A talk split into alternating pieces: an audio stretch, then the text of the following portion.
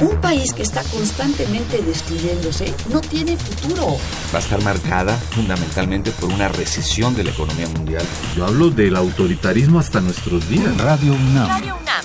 Y la Facultad de Ciencias Políticas y Sociales presentan Tiempo de análisis. Me parece que tienen que darnos ya respuestas concretas. No se puede echar a andar la reforma electoral tal y como está planteada. Tenemos que seguir luchando por defender la libertad de expresión. Un espacio radiofónico donde con tu voz construyes el debate. Tiempo de análisis.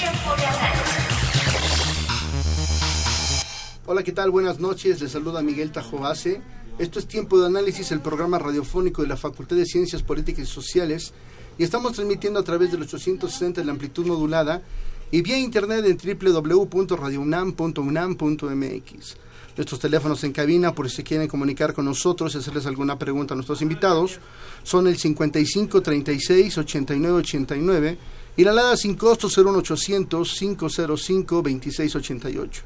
Nuestras redes sociales son arroba en Twitter, arroba Tiempo Análisis, y en Facebook, Facultad de Ciencias Políticas y Sociales, guion UNAM.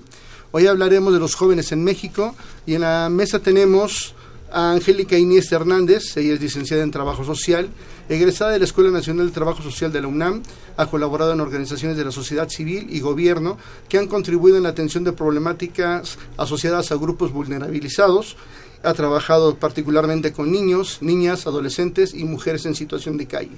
Desde hace siete años colabora en Étnica IAP y actualmente es coordinadora del Centro Comunitario Morelos. Angélica, buenas noches, bienvenida.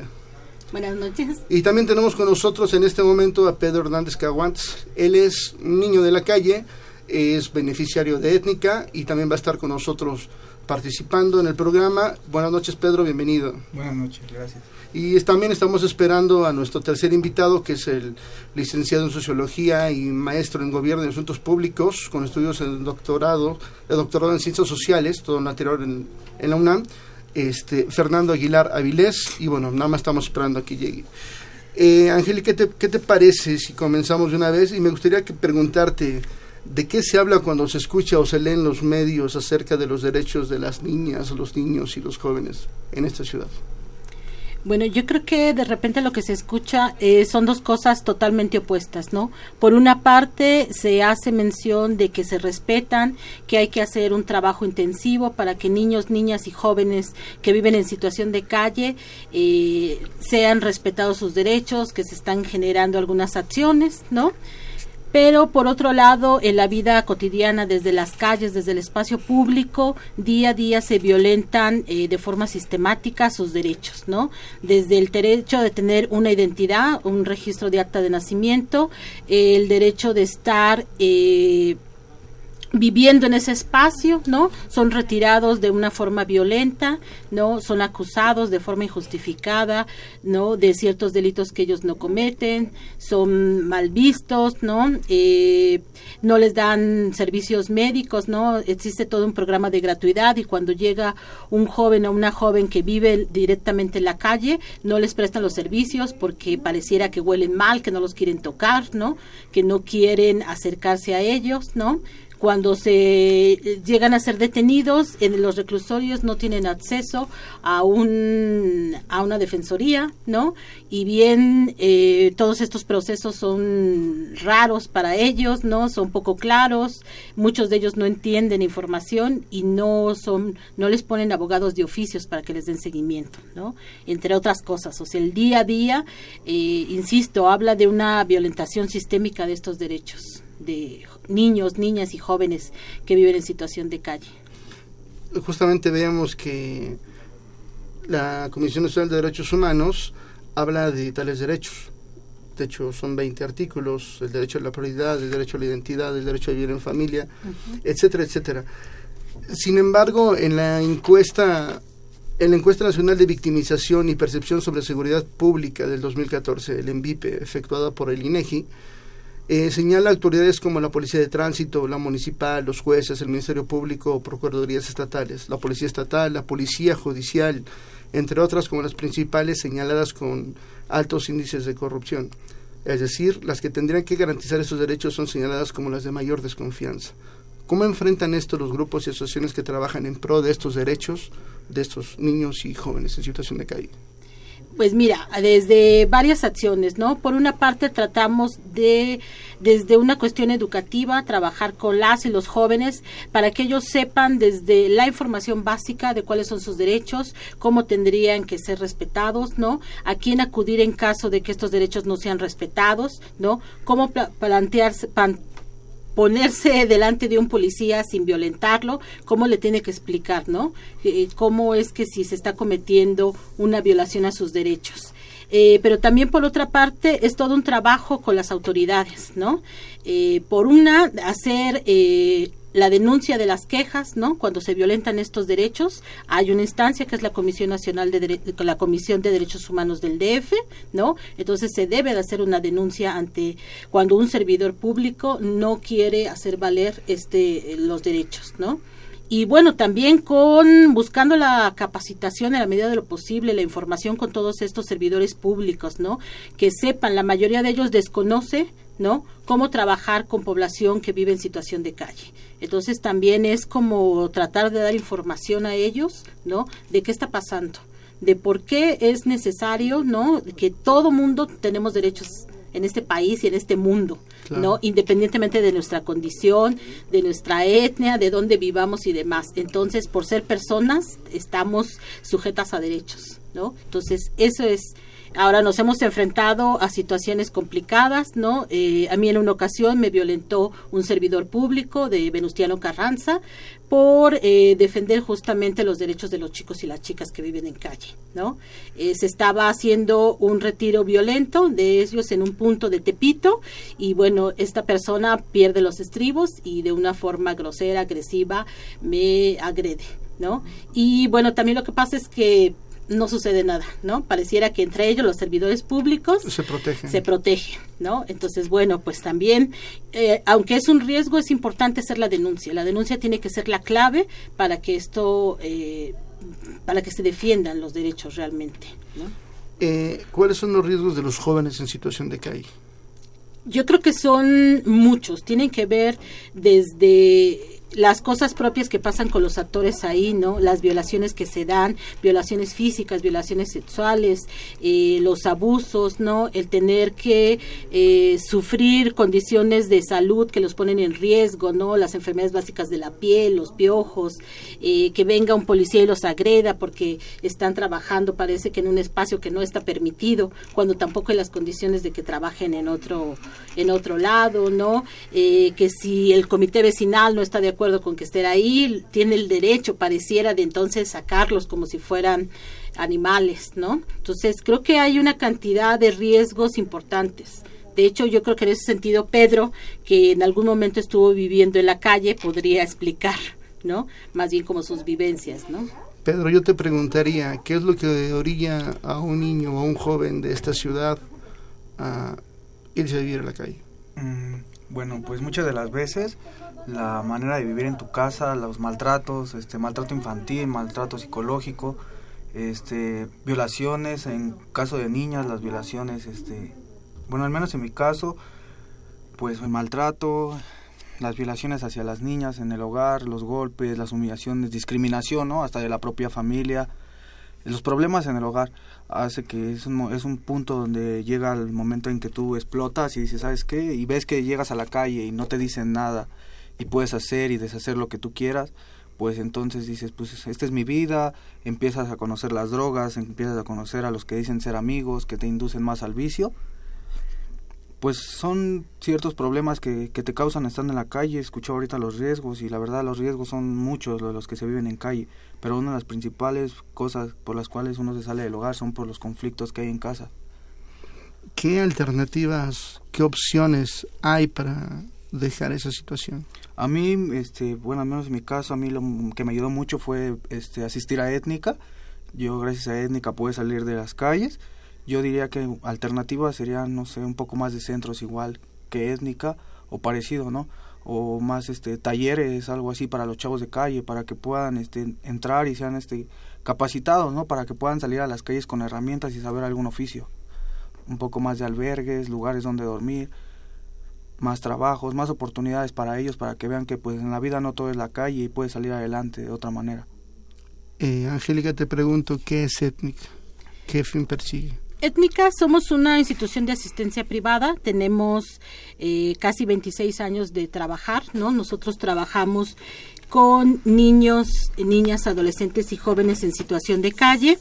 Para nosotros la situación de calle son aquellos niños y niñas que están en el espacio público trabajando o bien en riesgo de trabajar y aquellos niños, adolescentes y jóvenes que ya están vinculados directamente a la vida de calle o bien que están en riesgo. Entonces, eh, lo que nosotros hacemos es defender y promover los derechos humanos y de la niñez para eh, buscar alternativas dignas de vida fuera de la calle. Nosotros estamos convencidos que la calle no es un espacio eh, de vida digna para nadie, ¿no? Y creemos que se deben de generar las condiciones necesarias. Tenemos tres centros de atención para hacer este trabajo que están ubicados en la colonia Jusco, en Xochimilco y en la colonia Morelos. Y bueno, hacemos, somos centros de días, estamos eh, trabajando una serie de actividades educativas, damos un servicio de comida, baño y eh, sobre todo actividades educativas que promueven y favorecen pues el desarrollo de habilidades emocionales, sociales, cognitivas, ¿no? de salud que permiten hacer el desarrollo de la calle. ¿No? Esto es tanto con los chavos que ya están vinculados directamente en la calle, los y las chavas, pero también con los niños que son trabajadores, que también a veces parecen invisibles. Hablan de chavos y chavas de la calle y se olvidan de aquellos niños y niñas que están trabajando en la calle y que en algún momento sin duda puede ser un riesgo para que vivan en la calle, ¿no? Y de los cuales también se violentan sus derechos. Te pregunto lo mismo que le pregunté a Pedro, ¿qué opciones alternativas se pueden ofrecer desde grupos como étnica para que los chicos en situación de calle intenten dejarlo? Pues mira, particularmente con los jóvenes vinculados con la calle, hemos estado trabajando diferentes acciones, ¿no? Una de ellas, te decía, tiene que ver con procesos educativos pero también hemos estado generando un proyecto de becas, de becas de renta tutelada. Esto lo hacemos, bueno, en coordinación con otra instancia, con el IASIS, pero nosotros, nosotros somos quienes ejecutamos y estamos convencidos que tiene que haber opciones y posibilidades, ¿no? No podemos pedir que salga a la calle si no ha sido, eh, no ha pasado por un proceso de rehabilitación la mayoría de los jóvenes y las jóvenes tienen procesos de adicción fuertes, ¿no? Tendría que haber, para salir de calle, un espacio donde ir a vivir, ¿no? Generalmente a nadie les quiere rentar. Tendrían que tener un, un empleo, formal o informal, porque en este país que más quisiéramos que todo fuera formal, pero bueno, un empleo que te permita también tener un ingreso ganado de una forma diferente y que te permita tener una perspectiva de futuro. Entonces estamos generando como estas condiciones. Y una de las cosas que creo que también ha favorecido es la atención personalizada que a veces genera mucha inversión en tiempo, pero que sin duda hace, no es solo llevar a una chica, un chico a rehabilitación, si no estás presente ahí, si no lo, lo acompañas en este proceso. ¿no? Y esas creo que son de las cosas que ha permitido que algunos como Pedro, bueno, pues ya en este momento eh, no esté consumiendo, ¿no? Y esté buscando una opción de vida eh, fuera de la calle. Perfecto. Eh, vamos a hacer una primera pausa para mandar a nuestra primera cápsula. esto es de noticias sobre Europa que nos ha preparado el Centro de Estudios Europeos de nuestra facultad. Volvemos. Excuse me, can I please talk to you for a minute?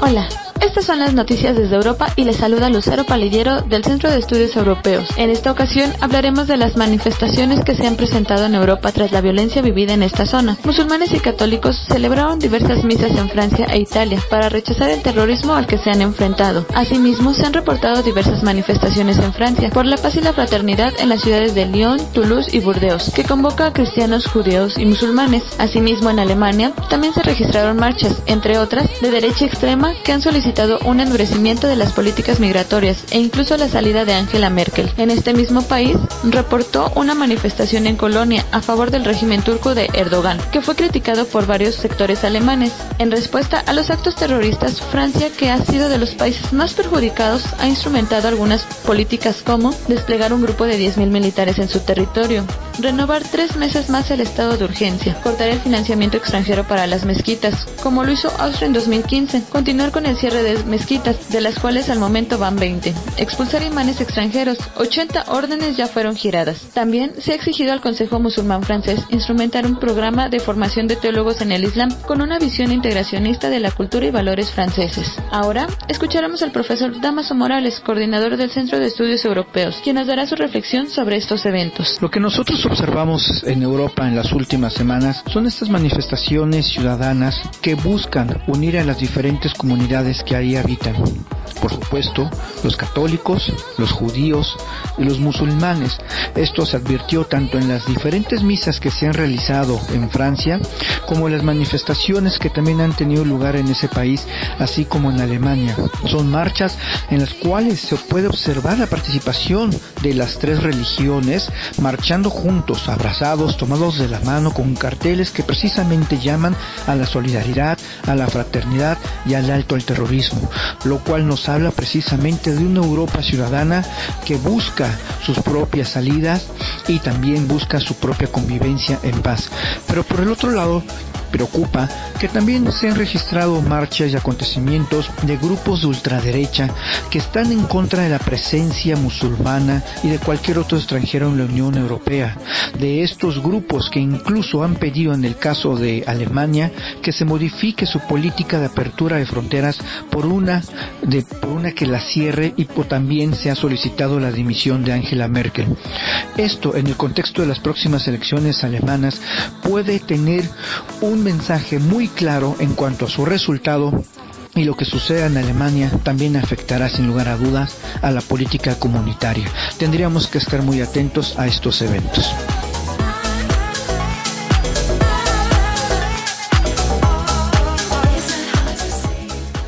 Y bien, ya estamos de vuelta. Eh, nos habló la señora el señor Borja de la Benito Juárez. Felicita el programa. Felicidades, chicos. Eh, la señora Servín del Jornal de San Rafael, hay una familia fuera del cine ópera que necesita apoyo. Angélica, te paso. Sí, muchas gracias. De hecho, bueno, pues la idea puede ser eh, que acuda a alguno de los centros de étnica. Eh, también tenemos trabajo en calle. Eh, yo he visto algunas familias que trabajan por ahí, no sé si la conozco.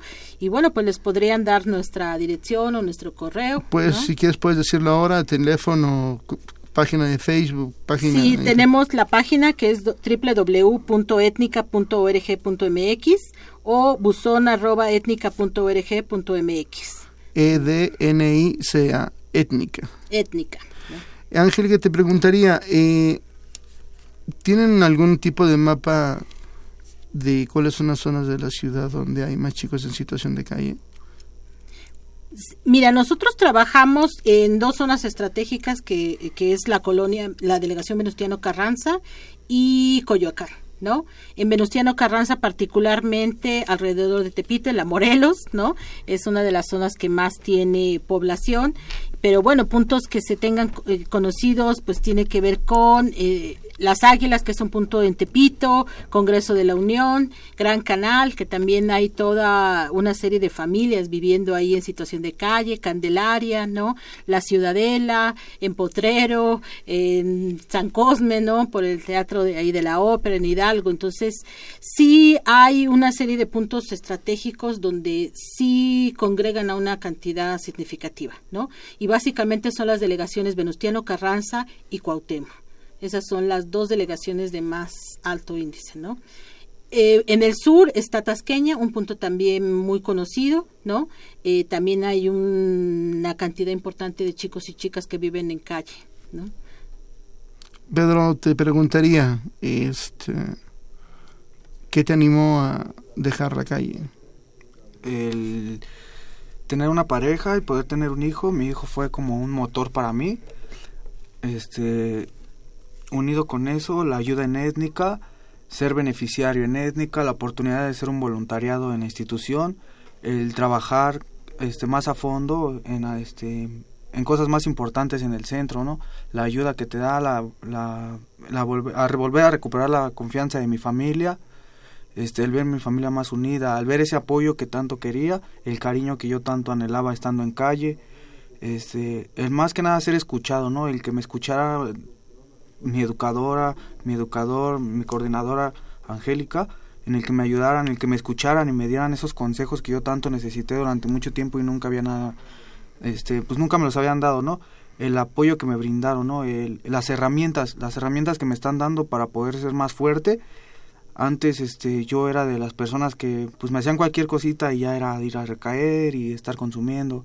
Y ahora ya puedo controlar más la situación, sé tomar decisiones más firmes, pero siempre ha sido gracias al apoyo que ellos me han dado y a los consejos que salen de ellos hacia mí. Te pregunto también algo que me parece que es importante. Eh,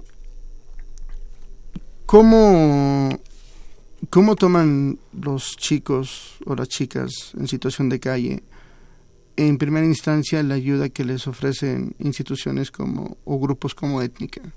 ¿Es bien recibida? ¿Es rechazada? ¿Hay recelo? Mm, muchas de las veces hay como que de todo un poco, ¿no? hay personas que como yo, o sea, que al principio sí era como de que no me importaba lo que fuera, ¿no? Lo que lo que ahora sí que no me no quería la ayuda de nadie, ¿no? Yo en mi cabeza era el que estoy solo y siempre voy a estar solo y yo voy a hacer mi vida, ¿no? Te cierras en un mundo donde no quieres salir, en el de que te sientes solo y dices no, no va a pasar nada. Con el tiempo fui este fui agarrando confianza de mis educadores, fui trabajando con ellos, hubo un proceso este bueno hasta el día de hoy hay un proceso en el que sigo trabajando para poder ser más fuerte y que pueda salir a las calles a buscar un empleo con muchas herramientas. Al principio fue rechazada hay veces que, la, que personas yo conozco personas que con la primera vez o sea aceptas la ayuda no pero llega el momento que que haces eso porque te cansas no te cansas de todo lo que vives en calle y con lo que puede ser este discriminación humillación maltrato este violencia o sea todo, ¿no? De todo se vive en la calle. Son cosas muy, muy feas las que se viven en la calle. O sea, no te puedo decir que la calle es bonita porque todo lo que se vive en calle es muy fea y son muchos riesgos los que vive tu persona ahí. ¿Hay alguien más de tu grupo de gente con el que conviviste, estuviste, no sé cuál sería la palabra correcta, que también esté intentando salir adelante? Este, sí hay varias personas. Bueno, una compañera que se llama Rubí, que ahorita ella está con su familia, también yo fue de la, de la etapa donde yo estuve con ella en calle, yo estuve con ella en calle, yo convivía con calle, en calle con ella, yo me llegué a drogar con ella y al día de hoy ella pudo salir, lleva más de dos años sin drogarse, este, pues ahorita sería ella, un, este, pues sí, una de, será una de las más así, así como que más, más avanzada de todos, ¿no? Porque es la que más lleva sin consumir. Pero sí hay disposición para intentar. Sí, siempre está la disposición, la disposición mientras tú las quieras la hay pero siempre y cuando este sea sea este sincero no el apoyo que te da la gente. Y no toda la gente a mí étnica a mí me agradó porque sea te dan todo sin recibir nada a cambio no o sea lo único que quieren es verte bien y sacarte adelante y que tengas una vida digna no y que ya no vivas esa vida en calle. Te digo yo soy beneficiario y el día de hoy estoy en busca de un de un cuarto para poder ir a rentarme Muchas felicidades, Pedro. Eh, Angélica, nos pregunta el señor Fernández de Coyoacán, ¿qué significa ser joven en México? Ser joven en México pareciera que en lugar de ser un beneficio es una gran complicación, ¿no? es ponerte muchas trabas, ¿no? Porque hoy en día, desgraciadamente, las y los jóvenes no tienen oportunidades de educación. Acaba de pasar el examen, cuántos chicos y chicas quedaron fuera de las de la posibilidad de poder acceder a una educación digna de calidad, ¿no?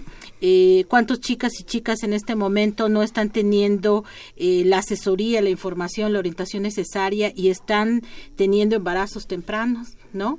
cuántos están involucrándose en las drogas, ¿no? Cada vez para ciertos grupos, eh, mientras menores sean, es más fácil porque no hay consecuencias pareciera legales, ¿no?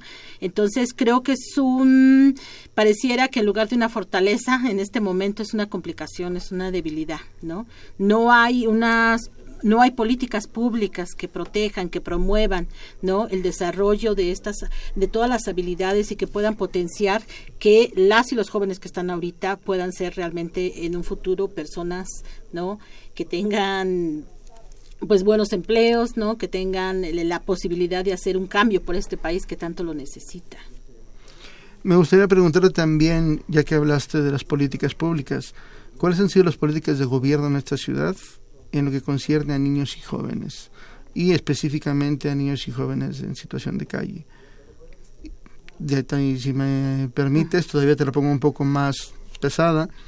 ¿Cuáles han sido los contrastes entre los gobiernos desde Cuauhtémoc Cárdenas, pasando por Andrés Manuel López Obrador, el de Marcelo Ebrard y el actual de Miguel Mancera? Pues mira, de repente pareciera que salen como muchas opciones, ¿no?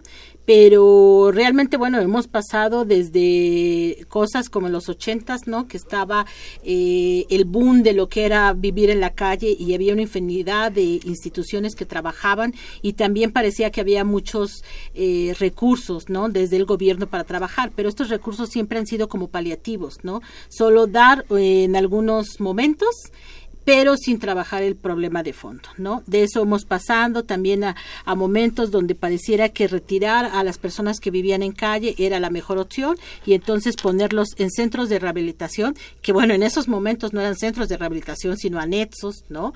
Con el maltrato que, que se oía decir y que en la mayoría de los casos era real, ¿no? O bien llevarlos a casas hogar donde no había la menor posibilidad de hacer un proceso que les permitiera salir, ¿no? Ahora actualmente eh, hay algunos avances, pero también son como limitados, ¿no?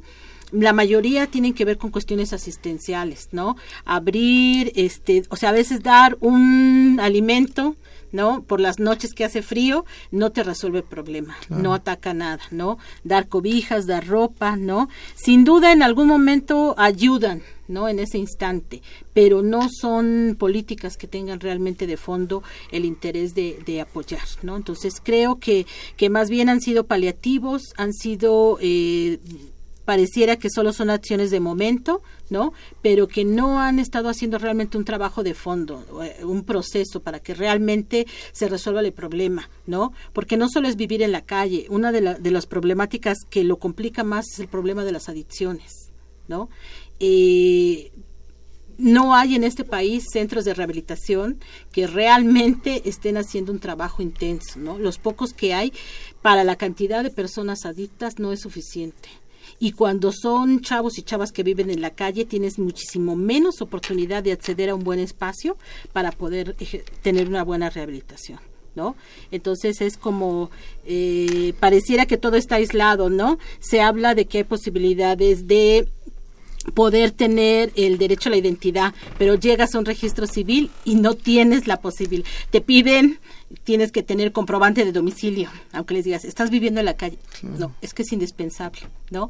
Quieres obtener una credencial de lector y lo mismo, te piden acta de nacimiento y comprobante de domicilio. Y nuevamente es, pero estamos viviendo en la calle, ¿no? ¿Cómo puedo conseguir un trabajo si no tengo una identificación?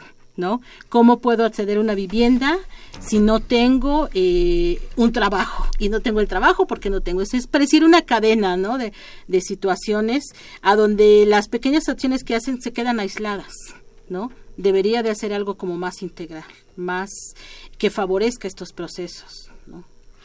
Pedro, eh, ¿qué tan alto es el nivel de consumo de droga entre los jóvenes en situación de calle? Al pues desde un principio es como que un arriba de un 10%, ¿no? Si pusiéramos una barra del 1 al 10, yo creo que explotaría, ¿no? Porque es arriba del 10. El consumo es muy grande. Hay de consumo a consumo, todas las drogas son malas, pero hay una muy conocida que es la famosísima piedra, que es la que te lleva a que hagas tonterías, la que te lleva a robar, la que te lleva a hacer muchas cosas, ¿no? Llegar hasta el punto de prostituirte por con tal de conseguir el vicio, ¿no? Te llegas a hacer del baño de la ansiedad que tienes por consumir cada vez más, llegas a robar a tu propia familia, a robar a tus propios amigos. O sea, es una es un nivel muy muy alto el estar consumiendo en calle porque ves que pues te gusta, ¿no? Y como nadie está ahí como para llamarte la atención y decirte, "¿Sabes qué? Esto está mal y vete por este camino y todo." Pues tú dices, "Pues no, pasa nada, que no puede pasar, no pasa nada, no va a pasar nada, ¿no?" Entonces sí es un nivel bastante alto. Digo, cada, cada droga es una cosa, pero para mí una de las más fuertes es eso de... Aquí en el punto donde yo me reúno, que es el de las águilas, o me reunía más bien dicho, la piedra es lo que los está acabando ahorita. ¿Cómo se enfrenta eso? Pues ahí sí sería un proceso muy, muy, muy alto, muy avanzado, porque sí es, es una droga a la que cuesta mucho trabajo dejarla. Eso es este, como que un proceso es este pues no sé, yo sí que siento que sería con un este internarte, ¿no? En una internación a un centro de rehabilitación, a tomar ayuda, ¿no? En el BQBR que puedes hacer otras cosas, ¿no? En el que no hay necesidad de estar ahí, sino que es como te lo decía hace rato en un momento, este, los talleres, ¿no? En el que vea que tienes habilidades para poder hacer otras cosas y tu mente puede estar fugada, aunque sea por unos momentos de eso, ¿no? En étnica, pues mínimo las pocas horas que se van, o sea, mínimo logra que no consumas, ¿no?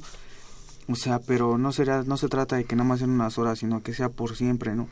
Te digo, o sea, pero siempre y cuando haya otras alternativas para que pues haya las oportunidades de, desarrollar sus habilidades de las personas que es en el caso de que a mí me está ayudando, ¿no? Desarrollar mis, mis habilidades que tengo, en el ver que puedo hacer otras cosas que no nomás es mi vida calle.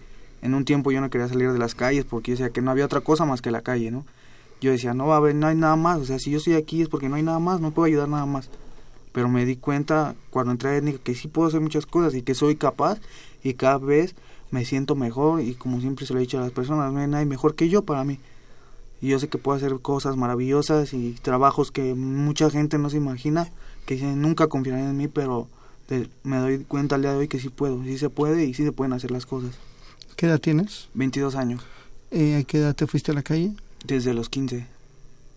¿Hace cuánto tiempo estás fuera prácticamente? Ya voy para tres años. ¿Y cómo fueron esos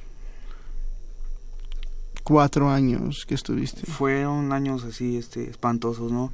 Como te lo decía hace rato, era estar viviendo violencia, el de que te tuvieras que estar peleando, ¿no?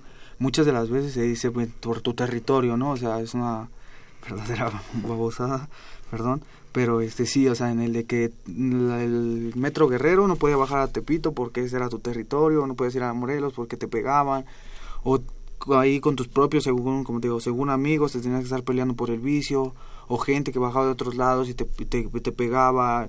He visto muchos casos de, de, heridos, de que te pican, de que te apuntan con un arma. O sea, es la vida muy fea. Su, hambre sufres. Hubo, yo fue un tiempo que yo recogía comida de la basura, pues está el, mercado de Tepito, ¿no? Y están los puesteros y todo. Entonces tenías que caminar en busca de tu comida, ¿no? Si querías sobrevivir. Pero eso sí, siempre, ten, para comida nunca tenías dinero, pero para conseguir el vicio siempre estaba el dinero, ¿no? Entonces es una vida muy fea. Yo sufrí intentos, intentos de abuso sexual, este, pues este golpes, hubo veces una vez me zapatearon así entre cinco personas, o sea, quedé súper mal, ¿no? Así la cara hinchada, o sea, su, su, súper mal, o sea, es una vida muy fea, muchas humillaciones. Y como lo que yo decía muchas veces te, te platico este, de un internamiento que fui de tres días, lo que decía, o sea, se dice que la seguridad está para apoyarte, ¿no? y mismo maltrato que te daban los servidores públicos, la policía. O sea, yo platicaba la otra vez yo decía, cuando pican a un policía o apenas si está sangrando, llegan como 20 ambulancias, ¿no? Y hay una persona en calle este, convulsionándose, a punto de así, desangrándose, y la ambulancia tarda una hora, dos horas, tres horas, a veces ni llega. Y llega y te dice, ah, este no te pasa nada, este ya te ponte esto y te tomas esto y ya, y ya se van. O sea, ¿por qué? O sea, ¿por qué la discriminación? Porque te ven mugroso. O sea, yo pienso, como le decía una vez, o sea, yo pienso que siendo de calle, no siendo de calle, estás limpio, estés sucio, seas negro, seas blanco, como seas, tienes el mismo derecho. Yo lo decía una vez, o sea, yo no yo quiero pensar que en la Constitución no había un artículo que dijera que los chavos de calle no tienen el mismo derecho que los demás.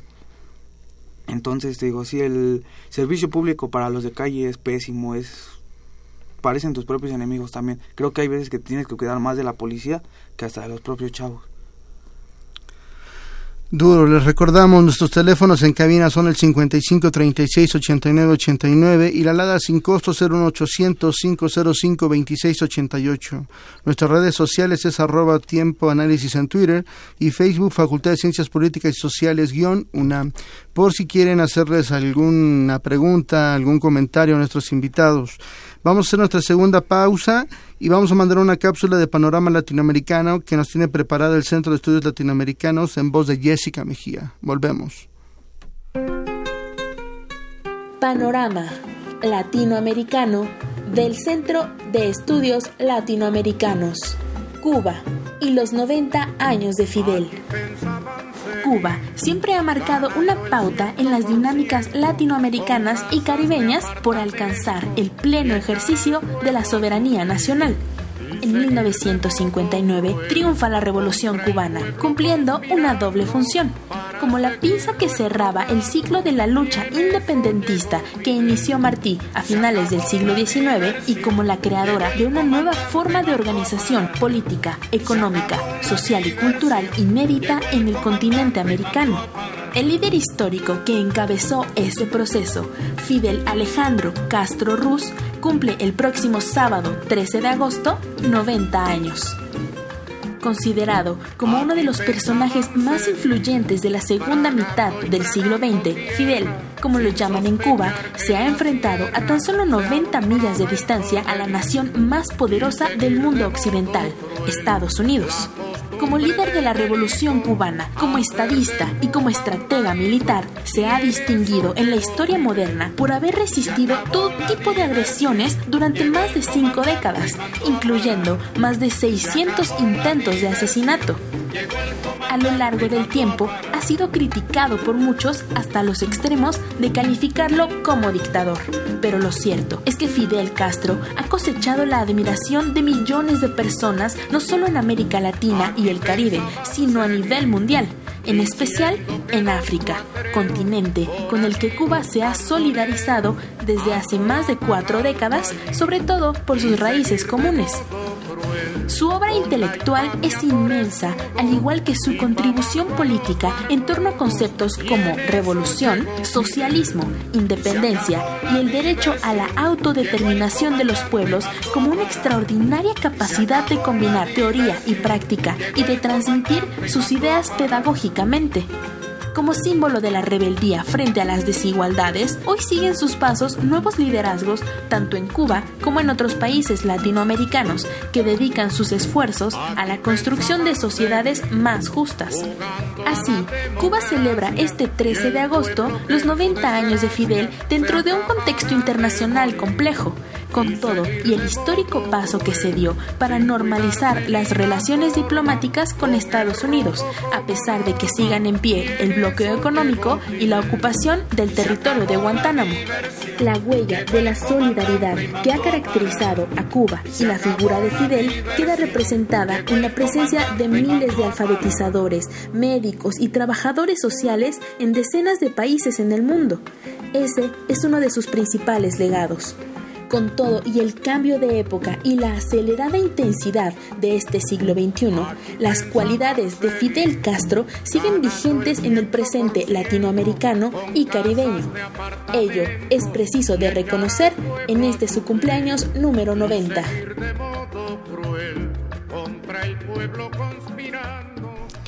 Y bien, ya estamos de vuelta en esto que es tiempo de análisis. Eh, Angélica, te pregunto justamente algo que mencionamos ahorita. ¿Cuál es uno de los principales obstáculos o complicaciones a los que se enfrenta Étnica? Me señalabas el caso de la droga. Sí, yo creo que en el caso de los jóvenes y las jóvenes que viven en la calle, un problema complicado, bueno, no solo para ellos, es las drogas, ¿no? Porque, bien lo decía Pedro, a veces puedes ir avanzando en procesos, pero la ansiedad, ¿no? Lo que te genera el tener que ir por esa droga, ¿no? Y las cosas que puede provocar eh, eh, hacen siempre que las recaídas sean eh, más, en lugar de dar das dos pasos adelante y das 20 para atrás. ¿No? Entonces esa es una de las mayores complicaciones. También eh, en el caso de los jóvenes y las jóvenes que viven en la calle, la comunidad, ¿no? Porque son etiquetados, pareciera que ellos no cuentan, no tienen derechos, solo son eh, un mobiliario que además se ve feo en esa colonia, ¿no? Entonces también a veces es complicado estar trabajando con las personas, enseñándolas que todo mundo tenemos derechos y que también como ellas existen en esa comunidad, también las chavas y los chavos están ahí, ¿no? Eh, también algo que creo que es importante mencionar es esta cuestión, por ejemplo, con las mujeres. Ser mujer y estar en calle también es eh, eleva el riesgo, ¿no? Para ellas eh, los riesgos siempre son de tipo a veces sexual, ¿no? Pero también de una violación de todos sus derechos, del derecho a la salud de los derechos sexuales y reproductivos, ¿no? Del derecho a la maternidad, el derecho a tener una asistencia de salud totalmente acorde a su necesidad, ¿no? Creo que esas son, ¿no? también este, hace rato tú mencionabas un poco, ¿no? Cómo los chavos reciben eh, a las instituciones, ¿no? Entonces hay una cantidad a veces pareciera muy grande de instituciones o de personas que desde la buena voluntad quieren hacer trabajo ¿no? Y a veces esta cuestión de solo ir y dar ropa y además dar la ropa que me, estorba, la que, ya no sirve, la que me sobra, o ir y dar la comida, ¿no? Eh, podemos encontrar desde ese tipo de procesos a procesos o instituciones que están haciendo cosas muy interesantes. Entonces también a veces pareciera que en lugar de ayudar estamos saturando y ahí es importante que las instituciones, las personas que quieran hacer algo, lo hagamos de una forma más profesional, ¿no? Más con una perspectiva de un proceso, de qué queremos hacer, ¿no? Y que hagamos sinergia en algunos casos porque puede ser que yo conozca chicos de Garibaldi, por poner un punto, y hay tres instituciones más que los conocen, y todo el mundo pareciera, ¿no?, que queremos hacer lo propio para poder acreditar que estamos trabajando o que lleguen instancias de gobierno y también, ¿no? Entonces, no se trata de pelear a la población, se trata de unirnos para hacer procesos adecuados, más acordes a sus necesidades. Eh, de una manera u otra estamos ya prácticamente en tiempos electorales. Ah. Me gustaría preguntarte qué le dirías o pedirías a cualquier candidato a jefe o jefa de gobierno de esta ciudad para buscar soluciones a este problema. Pues yo creo que, que se haga más visible eh, la situación y que haya políticas que realmente estén atacando eh, esta problemática, pero de fondo, ¿no? Insisto, las cuestiones de los paliativos no funcionan de nada. ¿No? Tiene que haber procesos, tiene que haber instancias, tiene que haber sectores de salud donde se abran para que ellos y ellas puedan recibir una atención como cualquiera de nosotros. Tiene que haber centros de rehabilitación con mayores posibilidades, ¿no? Con, con, un tratamiento integral. Tendría que haber espacios educativos donde ellos puedan acceder ¿no? Tendría que haber más facilidad para que alguien pueda tener eh, una identificación oficial, ¿no? Fuentes de trabajo, ¿no? No hay empleo, todo el mundo se queja, pero bueno, no solo las y los chavos no tienen empleo en este país, ¿no? Muchos jóvenes, no, muchos adultos no tenemos un empleo digno y bien pagado, ¿no? Entonces, por eso es importante que, que se generen esas políticas que realmente incidan, ¿no? Que realmente ataquen la causa, no que vengan y solo parchen nuevamente. Pedro, me gustaría preguntarte, ¿a qué aspiras en esta nueva etapa de tu vida? Este, pues, una de mis grandes inspiraciones sería regresar a estudiar o tener un buen trabajo para poder este, sacar adelante a mi hijo, ¿no? En el poder formar una familia, a llegar a ser alguien en la vida, a tener, bueno, más que nada tener un buen empleo, ¿no? Eh, de hecho, ahorita te decía, estaba, estaba haciendo un voluntariado, pero yo sé que no toda la vida puedo estar en étnica, ¿no? Entonces tiene que llegar el momento en que tengo que salir y demostrar todo lo que me han enseñado ahí y sacarlo en el trabajo donde me encuentre. Y mi mayor inspiración es este pues dejar las drogas al 100 ya, porque pues no te voy a mentir, ha habido como siempre, ¿no? Tropezones, ¿no? Claro. Pero pues gracias al, a mi, al equipo de trabajo que está en étnica me he podido levantar, ¿no? Y al ver que yo también puedo, o sea que sí puedo levantarme esas caídas, ¿no? Entonces mi mayor inspiración es tener bien a mi hijo, tener un buen trabajo y tener un hogar. ¿Qué tan complicado crees que sea esto? No es complicado mientras uno se lo proponga y lo quiera hacer. Muchísimas gracias, Pedro. Eh, Angélica, te preguntaría, ¿en qué otros proyectos está trabajando Étnica? Mira, nosotros trabajamos, te decía en un principio, tenemos tres centros de atención.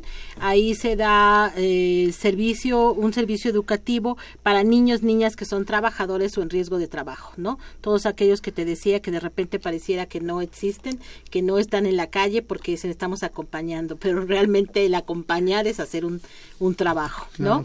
Desde ahí tenemos este programas educativos, ¿no? Que promueven eh, la buena salud, ¿no? Tenemos un proyecto que le hemos llamado La Primero, que promueve los buenos hábitos alimenticios, ¿no? Y eh, la buena salud, ¿no? Y la prevención de algunas enfermedades. Tenemos... Eh, otros proyectos que trabajan con eh, las cuestiones educativas, ¿no? El fortalecimiento educativo. Eh, estamos trabajando mucho sobre las técnicas y hábitos de estudio, ¿no? Para que realmente haya herramientas cognitivas que favorezcan eh, el desarrollo cognitivo, ¿no? Y, y, favorezcan también esta, este proceso de la escuela con los niños y las niñas. tenemos otro proyecto que se llama Somos más, Somos mucho más que dos, que habla sobre relaciones libres de violencia, ¿no? Más equitativas y con una perspectiva de género. Estamos trabajando también, queremos hacer, eh, estamos haciendo un proyecto que se llama Más vale prevenir que bautizar, ¿no? Que es justamente esto, es alarmante los índices de eh, jovencitas que a temprana edad se están embarazando, ¿no? Y los riesgos que, que esto trae, ¿no? Tenemos eh, otro proyecto, otro, otro trabajo que se llama Contradicciones, que también, ¿no? Es cómo prevenimos las adicciones, no con este em, rollo de son malas, mira, una anfetamina te hace esto, la coca, la piedra, no, sino cómo promueves y favoreces las habilidades emocionales y sociales para que ellos aprendan a decir no a tiempo, ¿no? También tenemos unos de conductas de riesgo que justamente se trata de eso, cómo las y los jóvenes pueden prevenir de una forma más activa, más participativa, más propositiva, todas estas conductas de riesgo, que no solo son las adicciones, ¿no? Hoy en día incluso está desde esta cuestión de estar en el celular, mandando fotografías poco, ¿no? Digamos apropiadas sin querer sonar como eh, como moralista, ¿no? Pero bueno, este riesgo que está de estar en las redes sociales, que te puedan enganchar en una cuestión de trata, ¿no? O que puedas ponerte en riesgo con cierto tipo de personas que no conoces, ¿no? También está el riesgo de embarazarte, ¿no? Te decía, ¿qué haces eh, como mujer embarazada a los 13 años, ¿no? Entonces, es todo esto estamos trabajando, ¿no? Y bueno, para que esto funcione, pues como toda organización necesitamos de fondos, ¿no? Entonces, creo que también ahí es una forma que, que quien nos escucha puede de estar apoyando. ¿no? Desde un donativo, ¿no? Económico o un donativo en especie, ¿no? Porque, bueno, hacer este trabajo sí genera eh, un costo, ¿no? Hacerlo además de una forma profesional, adecuada, con herramientas, con personal capacitado, ¿no? Sí es un trabajo que genera, pues, un costo alto, ¿no? ¿Cómo se, se hacen de recursos? A través de competimos con proyectos, ¿no? Proyectos de fundaciones a nivel nacional e internacional y con algunos pocos fondos de gobierno porque también bueno cada vez se han cerrado más no hacemos un proyecto lo ponemos a concurso a veces competimos con más de 100 150 instituciones una vez que ganamos el proyecto hay que ejecutarlo y por supuesto hay que hacer eh, la administración de ese recurso y reportarlo de una forma totalmente transparente no otros donativos es a través de algunos donativos como ya como muy de forma individual, ¿no? A las cuentas de étnica o donativos en especie, ¿no? Te pregunto, no sé si te, si exista, ¿hay alguna numeralia de cuántos chicos y chicas en situación de calle hay en esta ciudad? Pues mira, el último censo que se hizo, que es de 2012, eh, porque bueno, se, se, hizo uno el año pasado, pero todavía no han salido los resultados. los resultados, ¿no? Decían que más o menos había como 4.200 personas viviendo en situación de calles. La mayoría eran hombres y más o menos como 500 y tantos mujeres. Esas cifras están rebasadas. totalmente rebasadas, ¿no? Eh, yo creo que existen por lo menos el doble, ¿no? O triple. Ahora también puedes encontrar a personas viviendo en calle que antes tuvieron una familia, que antes tuvieron un trabajo, que antes tuvieron una vida y que no sé, a los 30 años algo pasa y salen a la calle. Pierden todo y su decisión es, ¿no? Eh, había algunos años atrás que encontraba solo a chavitos, hoy en día no encuentras a niños, hoy en día encuentras a jóvenes, y encuentras a personas adultas, con historias que te pueden sorprender porque como tú o como yo podían tener una vida y algo detonó que salieran a la calle. Entonces, realmente las cifras están muy, muy por debajo, ¿no? Y la otra parte que tampoco se ve son aquellos niños y niñas que están trabajando en la calle, ¿no? ¿Qué era lo que te iba a preguntar? O sea, por ejemplo, ahí cómo lo trabajan con los niños trabajadores porque también es un fenómeno que existe en esta ciudad de toda la vida, ¿no? Por supuesto. Lo que nosotros estamos haciendo desde los centros es poder generar espacios, desde espacios seguros para que ellos desarrollen habilidades, ¿no? Te mencionaba habilidades emocionales, sociales, cognitivas y de salud, ¿no? Y hemos también promovido mucho la cuestión de la educación, ¿no? Que los niños inviertan, en lugar de horas, está trabajando en el crucero, eh, en la escuela, ¿no? Pero que también tengan las herramientas necesarias para poder tener eh, una participación más activa, ¿no? Una conciencia más de lo que está pasando en este país. No solo es, ahora en la primaria pareciera que vas y de automático pasas, ¿no? Sin ningún problema. Eh, puedes no saber leer y llegar a secundaria, preparatoria y no saber leer. ¿No? Entonces nosotros estamos promoviendo que estos niños y niñas desarrollen este tipo de, habilidades, ¿no? De hecho, en cuestiones lectoras, la intención es eso, que ellos disfruten poder leer un libro, que es recuperar un poco su palabra a través de la lectura y la escritura, ¿no? De que nos digan cómo ven el mundo, cómo lo interpretan. Hace el año pasado sacamos un libro que era eso, las historias de los niños, ¿no? Y a través de formas diversas cómo promovemos la lectura, ¿no? y también todo esto de promover la lectura, la escritura es también para generar eh, en un futuro ciudadanos y ciudadanas que bueno desde ahora son ciudadanos y ciudadanas con derechos, ¿no? Que ellos sepan. Sin duda la educación tiene que ser la clave para que seamos responsables en un futuro, ¿no? Desde ahorita niños y niñas lo son ya, ¿no? Pueden participar activamente en procesos, pero pues vayamos el, continuando esta formación de, de ciudadanos más conscientes y ciudadanas más conscientes. Pedro, me gustaría ir para despidiendo el programa. Me gustaría preguntarte qué le dirías a nuestros radioescuchas que tienen esta que tienen una noción vaga sobre los jóvenes en situación de calle. ¿Qué le dirías? Pues bueno, pero una pregunta antes, ¿cómo una relación vaga. Sí, a nuestro, nuestro radio escuchas, el, aquel que le toca lidiar o ver a los jóvenes en situación de calle, ¿tú qué le pedirías? Pues que pues en lugar de criticar y ofender, inclusamente hasta golpear, en el antes de discriminar y decir algo, que se pregunten el por qué, el por qué la persona o por sí, por qué la persona está viviendo en calle, cuáles son los problemas que trae atrás y que se den cuenta y que se miren en el espejo y si tienen hijos que no hagan lo que no quisieran que se le hiciera a los suyos. Porque pues no porque sean hijos de familia yo soy hijo de familia y aún así viví una experiencia muy fea en calle. O sea que no juzguen porque pues tienen personas a veces atrás que los traen siguiendo y que es muy feo es muy feo cuando una persona juzga y a veces el hijo sale peor y ya no sabes qué hacer.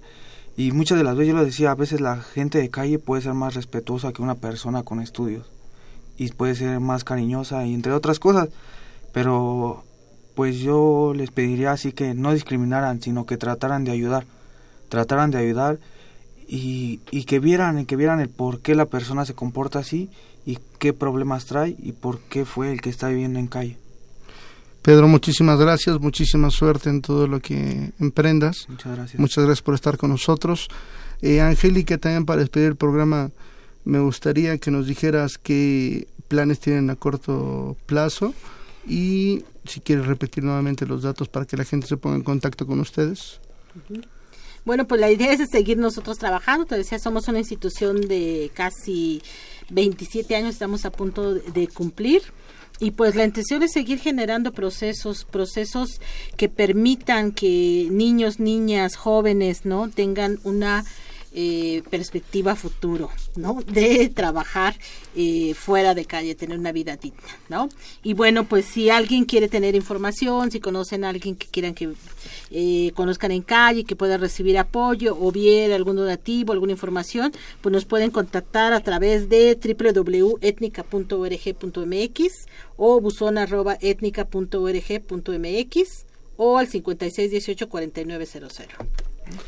Eh, tenemos todavía un par de minutos. ¿Crees que algo se nos quedó en el tintero? Mm, pues creo que de las cosas importantes también son estas cuestiones de trabajar con mujeres, ¿no? Yo te decía, eh, si con jóvenes es complicado ser mujer, ¿no? también ser mujer indígena, trabajadora, niña, puede ser complicado. Entonces también creo que ahí es importante, ¿no? Seguimos olvidando esta cuestión de perspectiva de género. Entonces es importante trabajarla y bueno, que realmente también se empiecen a hacer acciones reales, políticas públicas que funcionen, que estén pensadas a partir de las necesidades de las y los chavos y que sean realmente en beneficio, ¿no? Y que sean programas de continuidad. No se soluciona si cada eh, periodo alguien lanza el hilo negro y después de que termine todo se olvida. ¿No? Tiene que haber continuidad. Los procesos no se hacen en unos meses, ni puede haber proyectos que se diga que nos dan financiamiento y en seis meses tiene que haber resultados. En seis meses no sale alguien de la calle, un niño no deja de trabajar y menos es permanente. Entonces son procesos que generan tiempo, que generan trabajo, que generan una inversión. Eh, que es importante que lo contemplen, ¿no? Que debe de haber más presupuesto para esto. Pues Angélica, muchísimas gracias. Pedro, muchísimas gracias por estar con nosotros. También gracias a ustedes por sintonizarnos. Les recordamos que el próximo miércoles hablaremos de las revoluciones árabes y pues, no olviden seguirnos en vía Twitter en arroba tiempo análisis y Facebook Facultad de Ciencias Políticas y Sociales UNAM. Si tienen ganas de escuchar alguno de nuestros programas anteriores en www, estos pueden encontrar en www.políticas.unam.mx. En la cabina y operación estuvo el maestro don Humberto Sánchez Castrejón. Este programa es producido por la Coordinación de Extensión Universitaria de la Facultad de Ciencias Políticas y Sociales, dirigida por Luciano Mendoza. En la coordinación de producción estuvo Claudia Loredo. En el asistente de producción fue Carlos Correa. En la producción de cápsulas y montaje, Tania Monreal y Jessica Mejía. En la continuidad, Tania Nicanor. Se despide de ustedes Miguel Tajobase. Muy buenas noches. Esto fue Tiempo de Análisis. Tiempo de Análisis. Una coproducción de Radio UNAM y la Coordinación de Extensión Universitaria de la Facultad de Ciencias Políticas y Sociales.